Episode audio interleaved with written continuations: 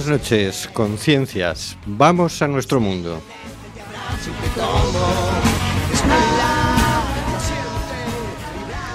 Estamos en CUAC FM, en el programa Simplemente Gente, programa sobre la diversidad cultural en Coruña y sobre los derechos de las personas migrantes.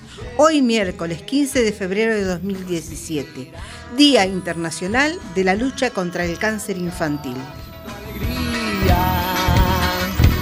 Gente. Y es por eso que a veces me gusta Recuerda, nos puedes enviar tus opiniones y comentarios en directo por WhatsApp y trataremos de mencionarlos en antena. Este es el número 644-737-303. Nos encanta saber que estás ahí.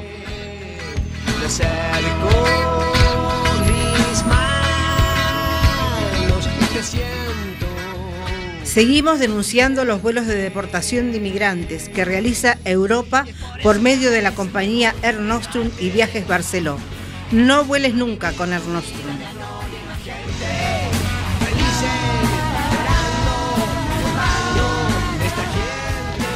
Tenemos en control al mago de las ondas, Carlos Reguera. Hola Carlos.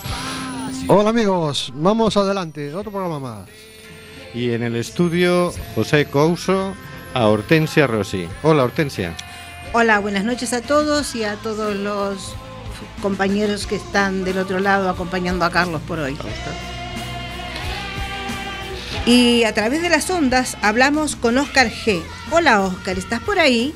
Hola, buenas noches Hortensia y demás amigos. Sí, estoy por aquí, estoy por aquí sorprendido de que mientras a unos dirigentes del Banco de España les quieren implicar en el caso Bankia, otros los de ahora dicen que no lo vamos a poder jubilar. Esto es incomprensible. Qué barbaridad. Y conduciendo el programa Rubén Sánchez, que hará lo posible para que fluya este amordazado programa número 143. Amordazado porque aunque no lo quiera el Congreso de los Diputados, no lo olvidemos. Seguimos amenazados por la ley Mordaza. Contamos también con la presencia a través de las ondas del señor García. Buenas noches, señor García. Eh, buenas noches, estimado compañero Rubén. Acaban de aprobar el PETA y ahora viene el Ay. PETA. Ay, acaban de aprobar el Z, ya hablaremos del Z. Va- Pero hoy vamos a hablar de otra cosa. El otro día eh, publicaba un comunicado la ONG SOS Racismo en el que denunciaba eh, que se le había puesto una multa de 1.500 euros a un vendedor ambulante, un mantero de la calle Real por una intervención que tuvo la policía en el mes de agosto, a finales de agosto. Vamos a ver, la única actividad que hacía este hombre era vender paraguas a finales de agosto en la calle Real. Eh, no eran imitaciones de marcas ni nada, eran paraguas comprados a un mayorista y que se vendían ahí. Sí, los compraba y los vendía para su para, para poder mantenerse, para poder llevar el pancito a la casa. Estamos en una torre de Babel legal, donde eh, resulta que si alguien denuncia, la policía viene e interviene, ¿no? Entonces así, eh, para hacer cumplir la ley de, de venta ambulante. Pero claro, hay más leyes. Entonces se cumple esa ley, pero a costa de incumplir otras, porque claro, este señor tiene la obligación legal de dar de comer a sus hijos. Exactamente. Eh, si está en situación irregular, no puede acceder a ningún trabajo legal. Entonces tiene que incumplir otra ley de dar de comer a sus hijos. Y si no, ya la que le queda es sacar una navaja y ponerse detrás de la esquina, lo cual tampoco es legal. Bueno, De manera que lo que hace la policía es intervenir, de manera que hace que se cumpla una ley y se incumpla otra. Claro, ¿cuál es la diferencia? Que la actividad que está haciendo es una actividad pacífica donde nadie sale perjudicado y no se perjudica a ningún ciudadano. Si la policía hace esa intervención, mm, los recursos que le quedan es que salga perjudicado algún ciudadano. exactamente. Así que mm, desde aquí preferimos que no intervenga la policía. Sabemos que el Foro Galego de Inmigración ha solicitado una entrevista con el responsable de seguridad municipal y en los próximos días tendrá lugar esa entrevista. Ya informaremos de lo que nos digan al, al respecto. Pues alguna explicación habrán de dar. Simplemente subrayar que eh, esta intervención policial, lógicamente, viene motivada porque alguien denuncia. Los únicos argumentos que hemos escuchado hasta ahora de algún que otro comerciante de la calle Real es que los negros hacen feo en la calle Real. Los negros hacen feo Entonces, porque son negros. Claro. Mm, No sé, porque son negros, es porque son pobres, no lo sé. Entonces, que la policía trabaja a las órdenes del capricho estético de alguien con gustos racistas, no nos parece que deba ser la política de seguridad municipal. Pues no, al menos en este momento y con este gobierno. Estaremos pendientes de las explicaciones del, del gobierno municipal. Exactamente. Y pasamos a la sección de...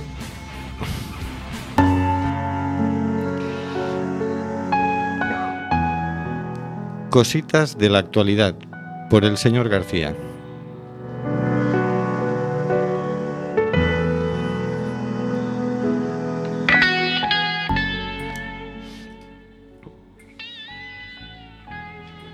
En esta semana nos encontramos una noticia en el diario.es que nos dice un grupo de vecinos transporta refugiados de Italia a Francia a pesar de la amenaza de prisión. En ella nos relatan una casita blanca se vislumbra en medio de una colina, en lo alto de un camino de piedras y arbu- y arbustos. Es el hogar de Cedric Herrou, de 37 años, un campesino que en el 2004 decidió irse a vivir al campo, porque quería estar solo y tener una vida tranquila, pero que ahora se ha convertido en un referente de la Francia más solidaria con los refugiados. Desde mayo se han alojado varios centenares de personas en mi casa, asegura Herrou situado en las afueras de la localidad de Breil-sur-Royan, a apenas 7 kilómetros de la frontera entre Francia e Italia. Su domicilio se ha transformado en un lugar de paso obligado para muchos de los inmigrantes que alcanzan el territorio francés de forma clandestina. Ayudar a un extranjero sin papeles a entrar en territorio francés es delito, pero Roux considera legítimas sus acciones. Le resulta muy complicado llegar a Francia, nos dice. Es un viaje que le hiere a nivel físico y psicológico.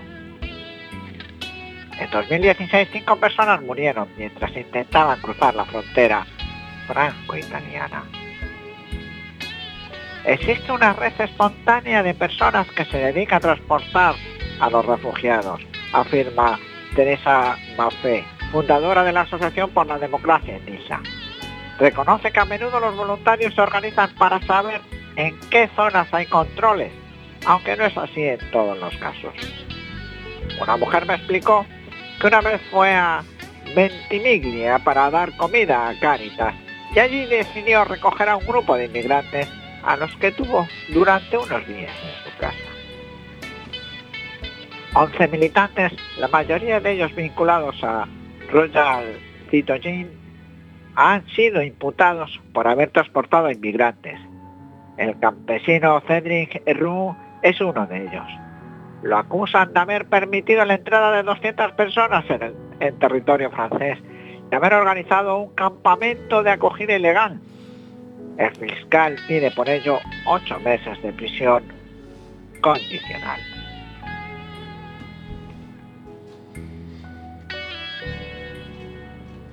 Perdón.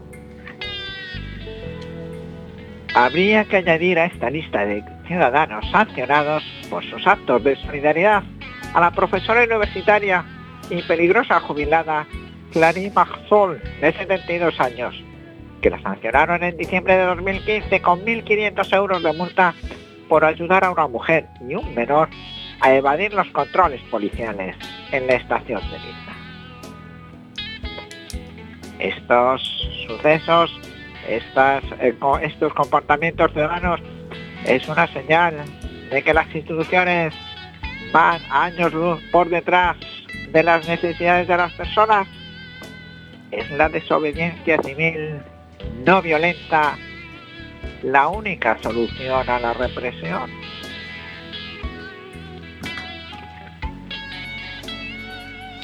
Buena pregunta, señor García. ¿Qué hacemos cuando la ley es injusta? ¿Qué hacemos cuando la ley, en vez de proteger a los ciudadanos, les genera sufrimiento? Pues este es un ejemplo de que sí se puede, de que sí hay que intentar, si los gobiernos siguen sin responder, hay que intentar que esa gente llegue a un lugar donde puedan tener una vida medianamente digna. Claro, hace un par de meses salió también el caso de unos voluntarios de alguna localidad de la provincia de Álava que habían ido, si no recuerdo mal, a Grecia a por refugiados y, y les pillaron, los metían en la furgoneta y se los llevaban de Grecia, ¿no? Del campo de refugiados. Y claro, ahora están, creo que están en espera de juicio. Pero luego eh, comentaban en artículos posteriores que bueno, que esto se está haciendo. Es decir, que a ellos les habían pillado, pero que en otras Y otras personas lo están haciendo y está Exacto. con éxito. Y- Es, que si se hiciera masivamente no podrían detenernos. No lo sé, porque si vas con un autobús, ¿verdad? Es bastante evidente, ¿no? bueno, ya.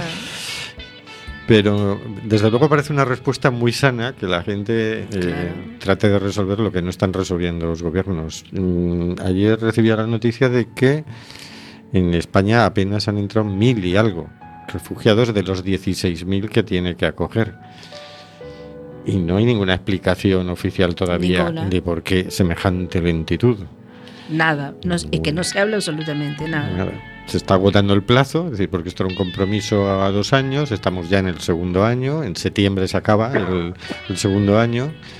Había que acoger a 16.000 refugiados y se han acogido a 1.000. A ver, no sé si. Bueno, a ver. El tema es que ahora que tú estás hablando, a mí se me ocurre pensar que qué pasa en las cámaras, por ejemplo, con este tema. Eh, ¿Dónde están las voces que tienen que defender este tema? Eh, ¿Tú sabes de alguien que esté tocando este tema? Sí, no, este tema lo han planteado en el Parlamento, tanto Izquierda Unida como eh, Podemos. Me consta que en comunidades autónomas están haciendo presión. Eh, La comunidad autónoma valenciana, la catalana, la vasca, se está haciendo presión. Pero es el gobierno central el que, por último, eh, Decide. quién entra y quién no entra en el territorio estatal.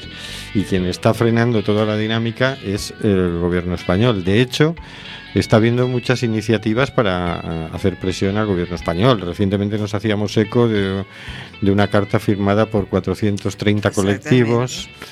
El sábado pasado hubo un, un concierto en, Barcelona. en Barcelona, en el Palau Sant Jordi, con más de 50 cantantes, al que acudieron más de 15.000 personas. Y en una de las intervenciones, el conocido periodista Jordi Évole planteaba, eh, esto es una muestra de que la gente, el concierto se titulaba Volem acollir, que Sí. quiere decir queremos acoger, Queremos acoger. de que el- la gente va por delante de las autoridades, decía, aquí no debería haber un palco de autoridades, porque aunque algunos de vosotros estáis haciendo esfuerzos, al final siempre está el problema de las competencias, y esto no es un problema de competencias, No. sino de incompetencias. Competencia sí es un problema de la humanidad, ¿no? Claro. De seres humanos. Es que esto de las cifras e- es terrible. No, lo, lo terrible son las personas que están sufriéndolo, claro. Exactamente. Y el tapón está en, el- en los gobiernos centrales, porque no es España el único caso de, de tales. Hay casos loables como el gobierno de Portugal, que ya ha acogido a todos los que se comprometió. Exactamente. Y creo que más de lo que se comprometió. Pero bueno. Pero España no, estos somos bastante menos personas que Portugal. Y, y bueno, planteaba, planteaba Jordi Évole el mismo tema. Hay que, lo mejor hay que saltarse el tema de las competencias. A lo mejor hay que saltarse leyes que evidentemente atentan contra las propias leyes europeas, contra los derechos humanos. Está el derecho de asilo y lo que están haciendo es no dar asilo. Exactamente. decir, están incumpliendo su propia ley. Son ellos los que están Claro. salteándose la ley. Y esto es tanto una normativa europea como una ley española. Entonces, claro, al- alguna vez deberían responder por eso. Pero ya que ellos están saltando la ley, estos ciudadanos que también se la saltan, pero en sentido positivo, en sentido solidario, para acoger a los refugiados, es decir, por último, para cumplir la ley, no deberían ser castigados. Por supuesto que no. Por supuesto que no. A lo mejor había que hacerles una estatua en todo Y caso. como siempre, otra cosa que traigo, porque yo siempre salgo como- ah, no, apuntando por este lado, ¿no? La prensa, mm, la prensa que más se ve y la que más se escucha y los periódicos que más se leen, estos temas no los tratan. No, Sí, los tratan muy escondidos. Muy escondidos, sí. No, no se informa. Bueno, se dio el caso también, recuerdo el año pasado, de que estos voluntarios que van de salvamento, que se embarcan y, y- y cogen náufragos, Sí. ¿no? Eh, en algún caso se les llegó a acusar de colaboración con las redes de trata de, personas. de personas, sí. Con las mafias de, Sí, de bueno, tal, como decir, oye, si tú vas allí y los recoges, claro, los otros los mandan y tú formas parte del tinglado. Es decir, se trató de criminalizar la acción de salvamento. Ahora se criminaliza a los que traen a las personas en, en lugar de decir gracias porque nos está usted ayudando a cumplir con nuestro compromiso. Están haciendo el trabajo que tendríamos que haberlo hecho. sí. Esto es bueno. muy, muy feo por parte de las autoridades y, y deberían reaccionar porque nos ponen en una situación dramática. Es decir, al final lo tenemos que cumplir con la ley o tenemos que cumplir con nuestra conciencia. Pues con nuestra conciencia seguiremos tratando Claro. de, de- Si ellos no tienen conciencia, ya ellos, pero yo la mía no la vendo. No, ni yo. Y bueno, dentro de todo tenemos la, la suerte de tener esta emisora y un micrófono para poder manifestarnos. Bueno, vamos. si, me, Ah, si me dejáis hacer una pequeña puntualización, bueno, pequeña, ¿eh? Ya te estaba extrañando. pequeña, vale, vale, pequeña. Pues muy Es pequeña. broma. Peque- no, no, sí. En, el directo el tiempo es, oro. Eh, en relación a esta noticia, lo que me da que pensar, y mucho he debatido con el señor García en relación a este tema, es el tema de las instituciones y de la organización social. Aquí, esta noticia que nos ha contado el señor García mm, muestra cómo la gente mm, voluntariamente y autónomamente se organiza y da respuesta a una situación. Eh, una situación que las instituciones, pues, por lo que sea, por cuestión de competencias, por cuestión de burocracia, por cuestión de mm, pocas intenciones, no, no, no da respuesta. Entonces es eh, eh, las instituciones mm, que están ahí no son ahí, o sea, decir, no son naturales, no es- vienen, no son eternas al fin y al cabo un municipio, un estado, una comunidad autónoma es una forma de organización de la gente. Estas instituciones actuales yo pienso que están un poco eh, anticuadas y diría que eh, podridas en su forma de hacer las cosas. Pues una alternativa, y este caso es uno, pero hay muchos casos, hay muchos otros temas, en el que la gente se organiza y se están cre- creando, mm, por llamarlo de alguna forma, instituciones nuevas y paralelas. A lo mejor lo que tendríamos que hacer es darle un empujón o darle un apoyo, darle más, más peso a esa forma paralela de organización, por si se caen las antiguas, que estas otras nuevas formas, con nuevos valores y nuevas intenciones, en- no o sea, nos ayude a seguir colaborando y participando la gente. ¿no? Claro que al, sí. final, al final es eh, la gente nos necesitamos los unos a los otros y nos tenemos que organizar para hacer para llevar el día a día. Sí, da la sensación de como hay como una sociedad nueva que está naciendo, empezando a organizarse eh, con los primeros balbuceos, ¿no? Mientras en general la vieja sociedad sufre esclerosis burocrática. Sí. Ay, sí. La verdad que sí, ¿eh? Sí, sí, sí. Es que es así, sí. Pero bueno, hablemos de la nueva. Eh, el otro día había ese concierto en Barcelona. Vamos a ir poniendo en sucesivos programas canciones que se cantaron allí. Y vamos a empezar con una canción que se titula Com plora el mar. Cómo llora el mar, de Joan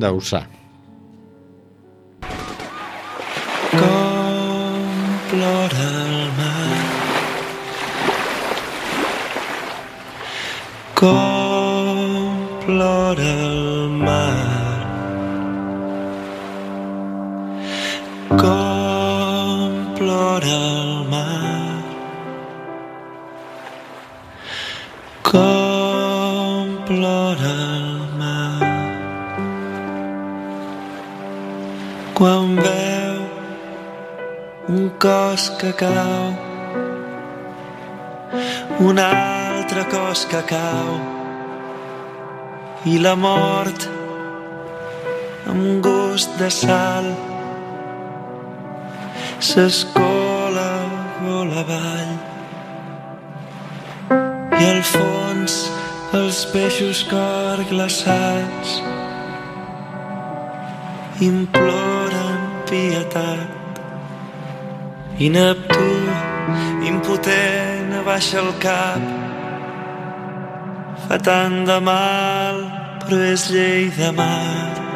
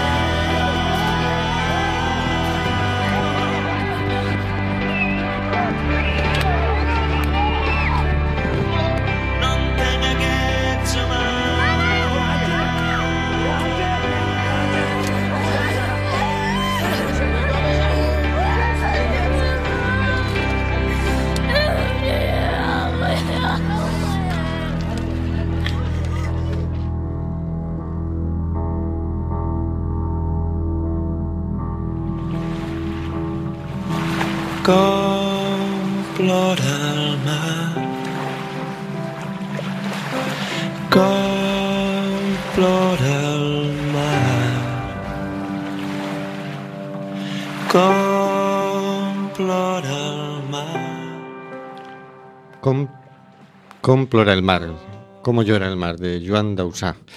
Nos manda por WhatsApp unos mensajes Nuri. Dice, hola a todos y a todas, ya de vuelta a casa, pero hoy sin poder escucharos porque me dejé los auriculares. La memoria. Os voy a dedicar una canción un poco vieja, pero actual al mismo tiempo. Es una declaración de libertad.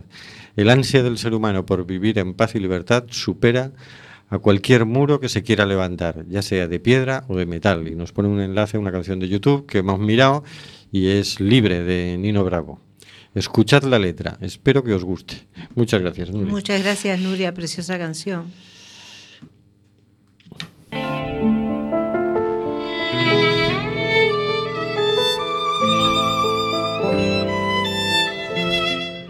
En Mar Abierto, por Hortensia Rossi.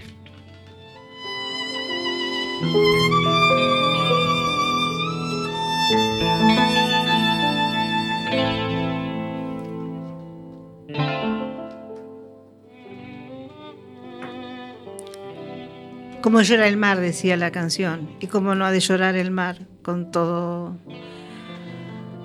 con todo el sufrimiento de la gente que intenta cruzarlo, con todas las vidas que han quedado truncas ahí en la en la necesidad de poder llegar a un lugar donde poder vivir mejor. Tantos sueños, tantas expectativas, lamentablemente tantos cadáveres en el mar. Vamos con esta noticia de F, Budapest, del día 14 de febrero de 2017. El gobierno de Hungría presenta una ley para encerrar a todos los refugiados. La propuesta modifica cuatro leyes para permitir que todos los solicitantes de asilo que entren en Hungría puedan ser encerrados en centros especiales mientras se tramitan sus peticiones. Varias ONGs denuncian que viola las normas de la Unión Europea sobre los derechos humanos, pues solo se puede impedir el libre movimiento de las personas de forma individual si existe un riesgo probado para la seguridad.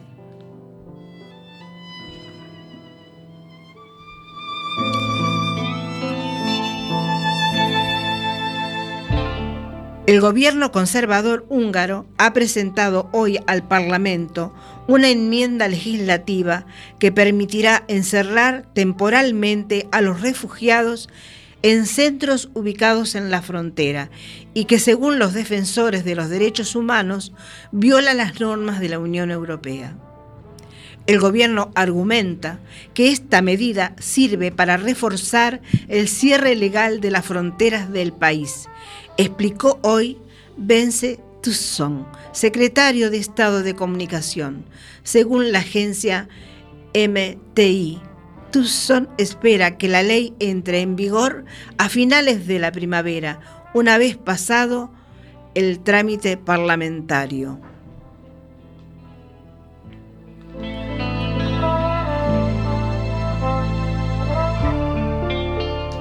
La propuesta modifica cuatro leyes relacionadas con la inmigración y la protección de las fronteras para permitir que todos los solicitantes de asilo que entren en Hungría puedan ser encerrados en centros especiales mientras se tramitan sus peticiones.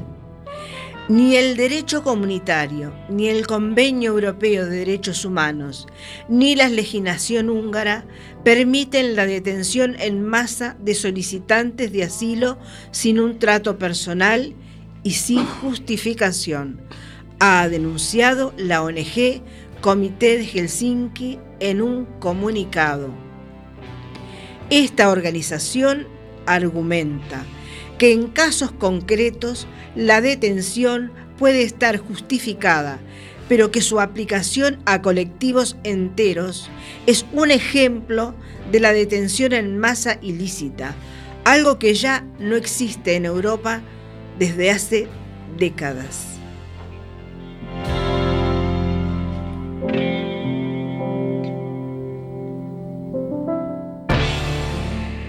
El propio primer ministro, el conservador Víctor Orbán, ya reconoció en enero que esta enmienda es contraria a la legislación de la Unión Europea. Según la normativa comunitaria, solo se puede impedir el libre movimiento de las personas de forma individual si existe un riesgo probado para la seguridad.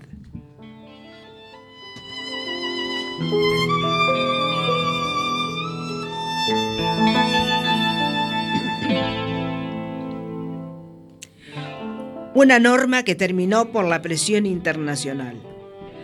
Antes de 2013, cuando llegaban muchos menos refugiados, la detención de refugiados en centros de internamiento era una práctica casi automática en Hungría y solo terminó por la presión de la Comisión Europea, la ONU y el Tribunal Europeo de Derechos Humanos.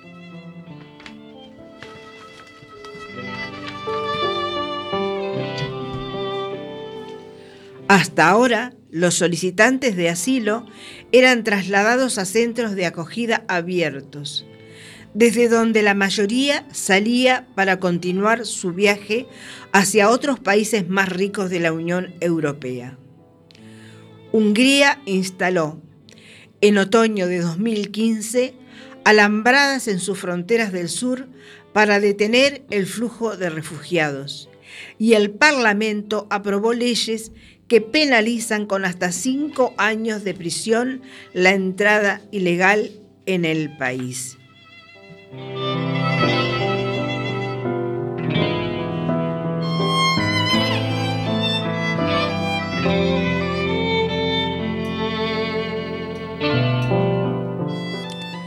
Bueno, parece que esto va de alambradas y de murallas y de todo eso. Hemos tenido de música de fondo Nostalgia, de Dojen Sigmund, Dimitri Artemenko y Peter Dragota. Gracias. Bueno, tenemos que eh, decir lo siguiente. Eh, Hungría es un país de casi 10 millones de habitantes. Tiene un 4,5% de inmigrantes. 4,5. Es decir, no, no, llegan al medio millón los inmigrantes que tiene. Yo comprendo que se pueden haber asustado un poco porque pasaban por allí los refugiados. En realidad los refugiados no iban a Hungría. No querían ir a Hungría. pasaban por Hungría, no, no tienen peligro de que se les acumulen muchos refugiados. Y toda esta sobreactuación tan cruel, tan detestable, tan inhumana, no tiene ningún sentido no sé, les Bueno. dará votos allí, pero no tiene ningún sentido. Pretender detener a los refugiados, tú imagínate que huyes de tu país porque está en guerra o porque te persiguen por tus ideas políticas, por lo que sea. Es decir, una persona que solicita asilo es una persona que huye o bien de la guerra o porque sufre algún tipo de persecución o bien ideológica o religiosa o lo que sea. Y entonces cuando llegas a un país donde se supone que estás a salvo, va y te detienen. Y te detienen sin edie, porque claro, ¿cuánto van a tardar en tramitar tu solicitud de asilo? Seis meses, un año, fíjate, los que están en el campo de refugiados de, de Grecia llevan año y medio esperando, Esperando. muriéndose de frío. Entonces estos te van a recluir y en qué condiciones, porque si es como en los campos de refugiados de Grecia, Dios mío querido. Ya. Es decir, esto es una crueldad. Dices, oye, abre las fronteras y deja que la gente pase y circule, que no pasa nada. Pero cerrarlas y luego encarcelar a la gente que, que viene pidiendo asilo y buscando una vida mejor, la verdad es que es una salvajada. Claro, de parte del gobierno de Hungría y también a lo mejor eh, es una forma de que la Unión Europea eh, desde Hungría le ponga freno, un freno importante al ingreso por ese la- por esa vía de Sí, parece que no sería la primera Eh, vez. Lo- seguro, Lo que pasa que ahora mismo no hay tanta unanimidad con el asunto. ¿eh? bueno, si ahora ya no están. Ya No son los únicos. Sí, sí, sí, sí, sí. No, es que esto cada vez sigue estando cada vez más deshumanizado. Y es una medida nazi, Sí, totalmente. Es esto como leer un, no sé, es volver a la... retroceder, retroceder tremendamente en el tiempo. Retrocede Europa, ¿eh? Con esta medida de sí, no, no. Europa yo creo que ya se esfumó. O sea, lo que era el sueño europeo que queríamos todos, que era derechos humanos, estado de bienestar, democracia. Y dices, bueno, entonces ¿ahora qué es? ¿Ahora qué es? Pues derechos humanos no, bienestar lo están mm, recortando por todos lados, democracia, pues mm, Grecia no puede hacer lo que quiera Grecia, sino lo que le mande el Deutsche Bank. No sé qué es lo que queda de Europa, parece que es solamente la esclerosis burocrática, ¿no? Bueno, ¿y los demás países sabes si alguien se ha manifestado con el tema de esta medida concretamente? ¿Cómo? ¿Algún país se ha manifestado? ¿Tienes tu noticia? No tengo noticia de momento de que se haya manifestado nadie. Nos llega un mensaje, hola, feliz noche, soy locutor venezolano en sintonía de su especial programa dedicado a los derechos humanos e inmigrantes. Gracias por existir, su amigo y colega Walter Nieves. Muchas gracias, Walter. Muchas gracias, Walter. Y bienvenido a Cuac FM. Y tú y todos tus compañeros que están ahí saludando. Sí, sí, porque hoy tenemos ya... Hoy tenemos publicaremos luego la foto Hoy en Facebook, público. pero hoy tenemos aquí el estudio lleno, ¿no? Eh, bueno, el control lleno tenemos. Bien, estamos... Decías tú que esto es nazismo. Sí. Yo siempre me pregunto, a ver, ¿qué, qué le puede llevar a un ser humano a hacer una cosa tan absurda y tan cruel, no? Me resulta difícil, pero claro, históricamente parece ser que es alguien que se siente maltratado, como es como en la Alemania pre-nazi, ¿no? Sí. Y que entonces busca a alguien un poco más débil que él para Para mm, pisotearlo. para sentirse por encima de alguien. Claro. Sí, seguramente. Algo así, es un mecanismo Para muy sentir tonto. que tiene ¿no? poder. Sí. Poder. Él, él tiene poder, en este caso Hungría tiene el poder de poner, de detener a esta gente, aunque sea ilegal la medida. Sí, pero bueno, la, la legalizan, porque claro, si La la, la legalizan, noticia es que el gobierno va a sacar una ley, va a modificar cuatro leyes y va a legalizar lo que ahora es ilegal. Claro, pero si bueno. ellos, a ver, si Hungría puede legalizar esto, ¿no? Y proceder de esa forma, saltándose lo que supuestamente la ONU ha, ¿no? La Unión un- Europea. La Unión Europea, bien. Eh, ¿Por qué España no hace exactamente al revés? Exacto. ¿Por qué España no se salta, ¿no? Claro. Y entra y deja entrar a la gente. Sí, por lo menos que alguien se salte las normativas europeas Claro. a favor. Pero fíjate que es que en realidad no habría que saltarse ninguna normativa europea para acoger refugiados. No, Al pero contrario, bueno. En realidad es que se las están saltando para no acogerlos. Es decir, no cumplir el acuerdo implica además de no cumplir un acuerdo, que ya de por sí es una vergüenza, Ya. Eh, estar saltándose el- todo el derecho de asilo, que esto es derecho internacional y, y derecho europeo. Exactamente. Mm, A mí me parece que Donald Trump está exasperando un poco los ánimos y se están envalentonando. Oh, apareció Donald Trump. Nos faltaba hoy. Ah, nos faltaba hoy. Bueno, no sé, yo ya no lo sigo, Donald Trump. eh, Ya, no, Ya desconectaste. Sí, sí, sí, sí, sí, sí, sí, sí. Hasta que no se tiña el cabello, yo no, no, no voy a estar con ese señor. es que todo lo que sea dorado le. No, por favor, no. Bueno, tendremos alguna canción más por ahí prevista, ¿no, Carlos? Yo creo que sí, ¿no? Un món per a les persones.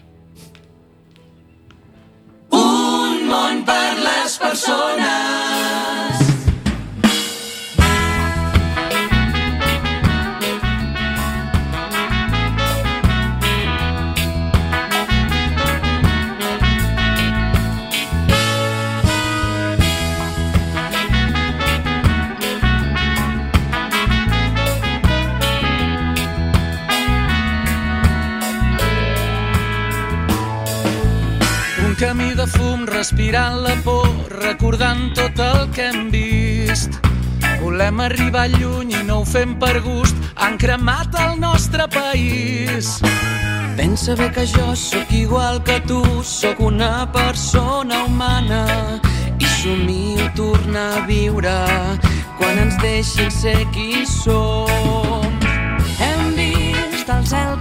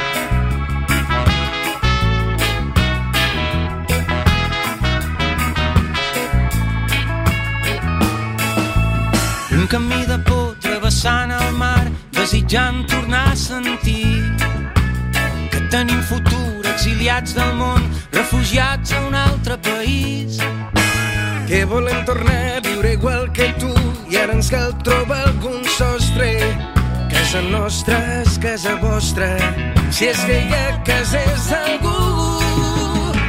Hem vist el cel cremar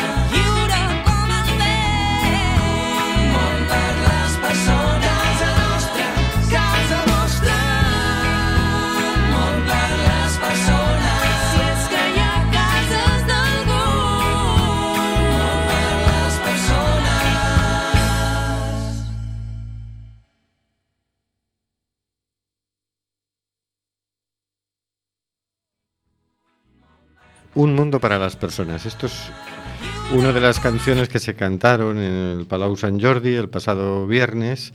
Está basado en una canción que se llama Un cuento lleno de cuentos, un contemplado de contes, de Ferran Gallard y de Strombers. Y de ahí viene la música. Eh, la letra para, para este concierto la hizo Oriol Barri en- de acuerdo con el músico, con Ferran Gallard. En Barcelona están haciendo muchas este, cosas muy, muy, muy potentes. ¿eh? Sí, tienen eh, una manifestación este fin de semana, el, día 18, gran manifestación. Sí, sí, sí, sí, sí, sí. Si nos estuviera yendo, oyendo Nuria ahora, pues quedábamos Bueno, para bueno, ir allí, ¿no? Pero Nos no. había dicho que fuéramos. ¿eh? Bueno, bueno. Eh, ya en la primavera Coruña también se ha de mover, ¿no? Sí, en Coruña Este, también. ya se llegará está- algo potente acá también y estaremos todos ahí. Nos llegan más mensajes de WhatsApp de otra oyente. De la Unión Europea ya no queda casi nada. Sí, se está actuando como nazis y se están creando campos de concentración. Que dejen de mentir. No quieren recibir a nadie. Son muy hipócritas. ¿Qué va a pasar cuando los refugiados sean medioambientales? ¿Qué excusa pondrán? Europa mira a su ombligo. Muy buen programa, felicitaciones. Hombre, pues muchas gracias. Muchas gracias. Vamos a pasar ya a la agenda. Teníamos más temas aquí en la escaleta, pero no nos da tiempo. Bueno, pasamos a la agenda y luego vemos si tenemos para el día jueves 16 de febrero a la hora 20, o sea, mañana, presentación de Intempus Veritas, viaje pic- pictopoética. Una viaje a través do tempo da man de cinco poemas engravados por Xavier Ron, poeta e escritor exdiputado de Halle, y José Poidrás, José, perdón, y José Poidrás, artista e grabador. En la librería Cascanueces, en la calle Cordonería número 10. Y a la misma hora, mañana también, mm, se presentará el crowdfunding del primer film eh, LGTB en gallego. Se titula 9 de novembro. Se presentará el proyecto 9 de el primer- la primera película LGTB rodada en gallego, y la campaña de micromecenazgo con la que están completando la financiación.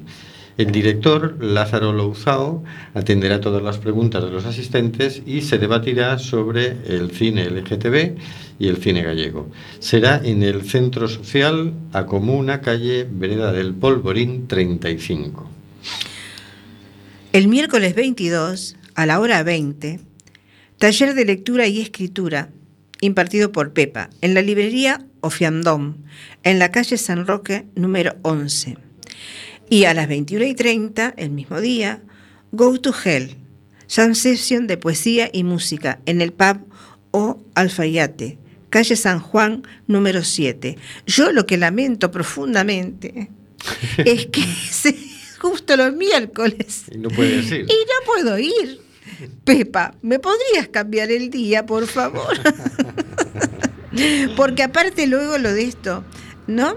En, en la Jamception, apúntate y lee lo que te pete. Arráncate las extrañas, las entrañas, dice. Bueno, esto lo vamos a decir Sí, los dos. Debe ser Eh, fuerte, ¿no?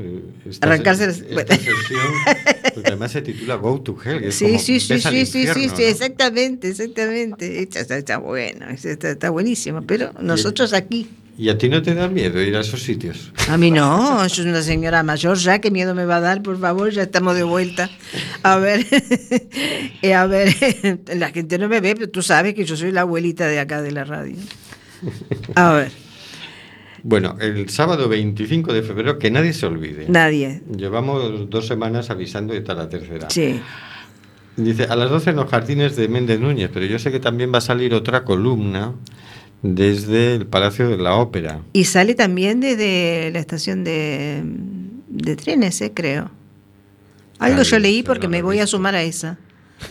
Eso yo lo vi en alguna parte. No sé yo, ¿eh? A ver si lo confirmamos en la semana así próxima, porque algo yo leí que sale una columna desde la plaza, que no recuerdo el nombre, la plaza grande que hay ahí, enfrente a la estación de trenes, Ajá.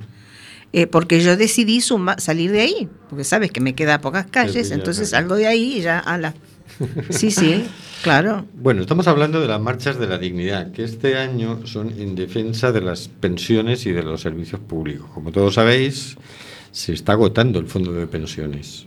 No me lo recuerdes. Queda apenas para este año. No me lo recuerdes. Hay mucha gente que se cree que ha, que ha ido cotizando a la seguridad social y que lo que él cotizaba se lo iban metiendo en una cajita. ¿Será que Nuria me permite alojarme en su casa Eh, para... no lo sé, no sé con el tema el refugiado otro cómo año? respira que- Nuria. Madre mía, ¿cómo hago yo cuando llegue? más? No quiero ni pensar. Pero bueno, vamos a dar la lucha Ah. en la calle. Pero si ya ha dicho el, el Banco de España que la solución está clara. Jubilarse más tarde. Claro, o no jubilarse directamente. Claro, pero van retrasando poco a poco hasta que digan, bueno, te jubilas el día que te mueras. Pero y si es lo que ya se está hablando hace mucho tiempo, ya llevo como 3, 4 años que están diciendo que bueno, la gente de ya de que tiene hoy 40 años no se sabe luego qué va a pasar con ellos. Si están esperando desesperadamente llegar a los 65 para poder recibir una jubilación, una pensión, pues más la llevan. Oye, yo creo que, mira, es un sábado. Lo que nos están proponiendo es que nos demos un paseo, donde eh, mostremos nuestra preocupación por, por el sistema de pensiones y por los servicios públicos, por cierto. Que, por cierto, ayer se planteó en el Parlamento derogar la ley Montoro, que está limitando extraordinariamente a los ayuntamientos en el ejercicio de sus funciones, pero el PP no quiso y el PSOE tampoco. Tomamos nota, sí, porque nosotros estamos viendo aquí, por ejemplo, como eh, en este ayuntamiento la Concejalía de Justicia Social y Cuidados tiene planes muy ambiciosos, pero luego no puede contratar el personal que necesita para llevarlos a Para cabo. llevarlo a cabo, exactamente. Y es muy curioso que son estos partidos que no permiten eh, ese- esos Sí. ajustes los que luego critican que sea tan lenta la implementación de la renta social o que haya hecho un pequeño recorte en el presupuesto. Es que justamente por eso no le dan la posibilidad de contratar gente para hacer el trabajo, para luego hacer campaña y decir que cómo están haciendo las cosas, que eso va muy lento y que en definitiva no va a servir la medida. De eso se trata, creo yo. Pero al final siempre pagan los, los más débiles. Es una Pues cosa un poco obviamente. indignante, ¿no?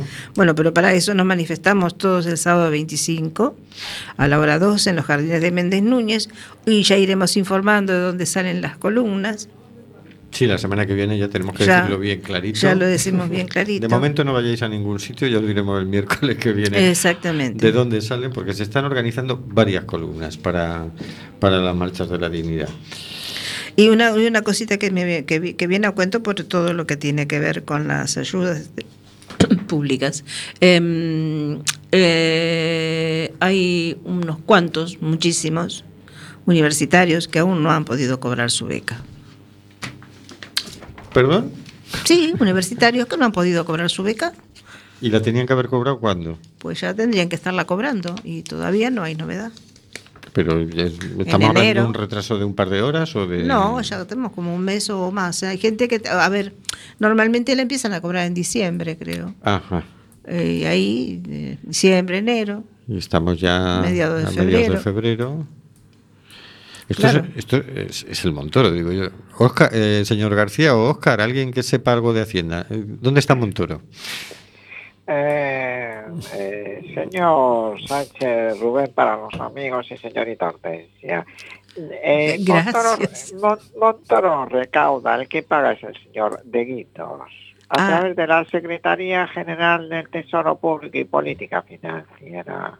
Ah, el de las guindas es él. Vale, con razón. Bien. Sí, hombre, eh, yo lo del retraso ese, no sé, no, no sé hasta qué punto, lo digo, eh, por no es universitaria, pero es bachilleretaria.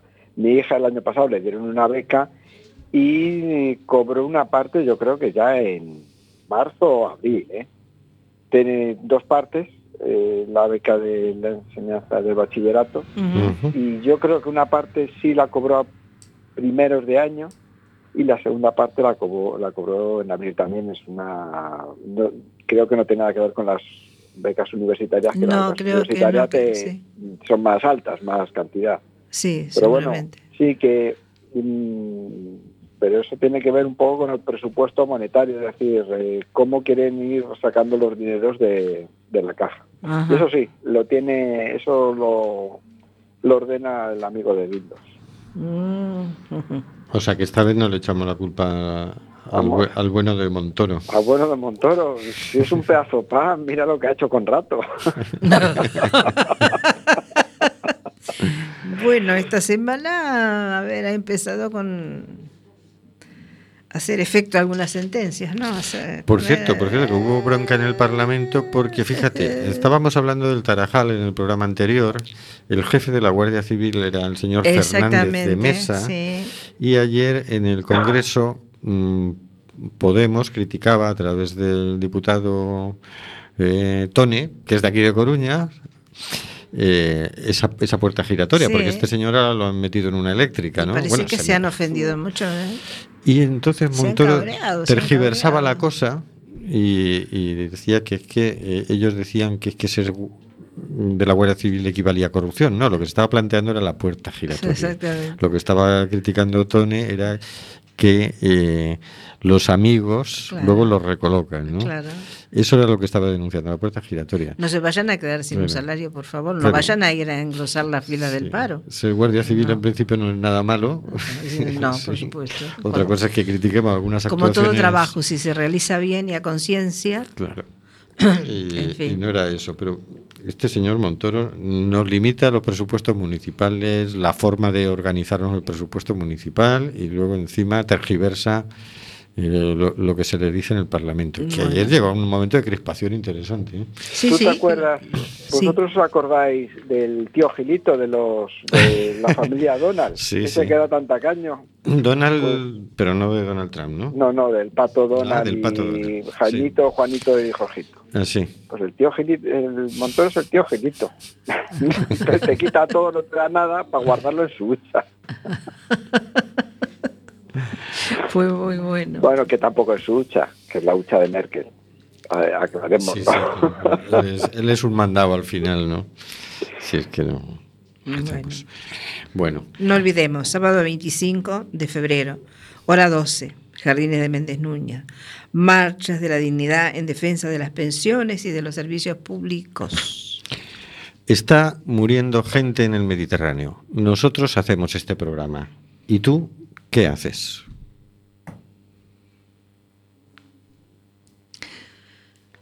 Pues nos vamos. Buenas noches a todos. Pues ha acabado.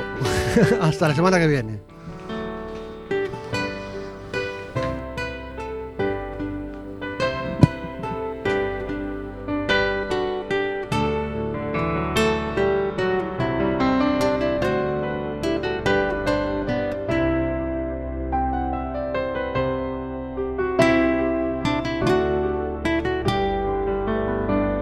De Amazonas nos llega el suspiro que alimenta al hijo que vive en Chalpín. Y en Namibia se escucha el ronquido, inquieto y dormido, del nevado del Ruiz. Mientras que hoy la pampa abraza Berlín. Coliseo despierta New York. Chacareras bebiendo de un far, soleares de un tan y una isa de un son. y una quena con gaitas escocesa bailaban en la clave de un djembe y un bongo. Hoy el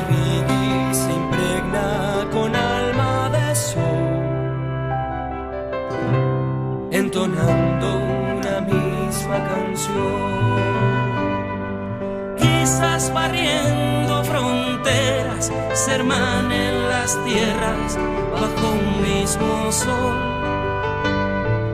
Y en el encuentro profundo de cada cultura esté la solución de un respeto mayor.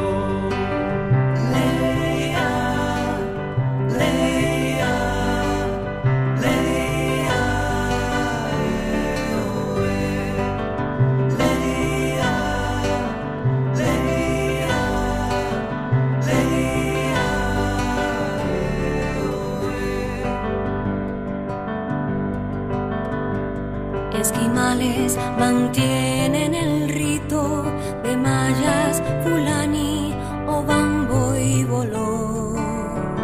Y en la sangre del Inca cohabitan ancestros bantúes, bereber y zulú.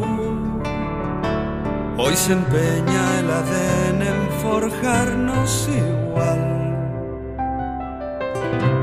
Esqueletos de un mismo crisol. Musulmanes, hindúes, budistas brindan letanías o mismo Belén. Y cristianos, judíos y animistas bautizan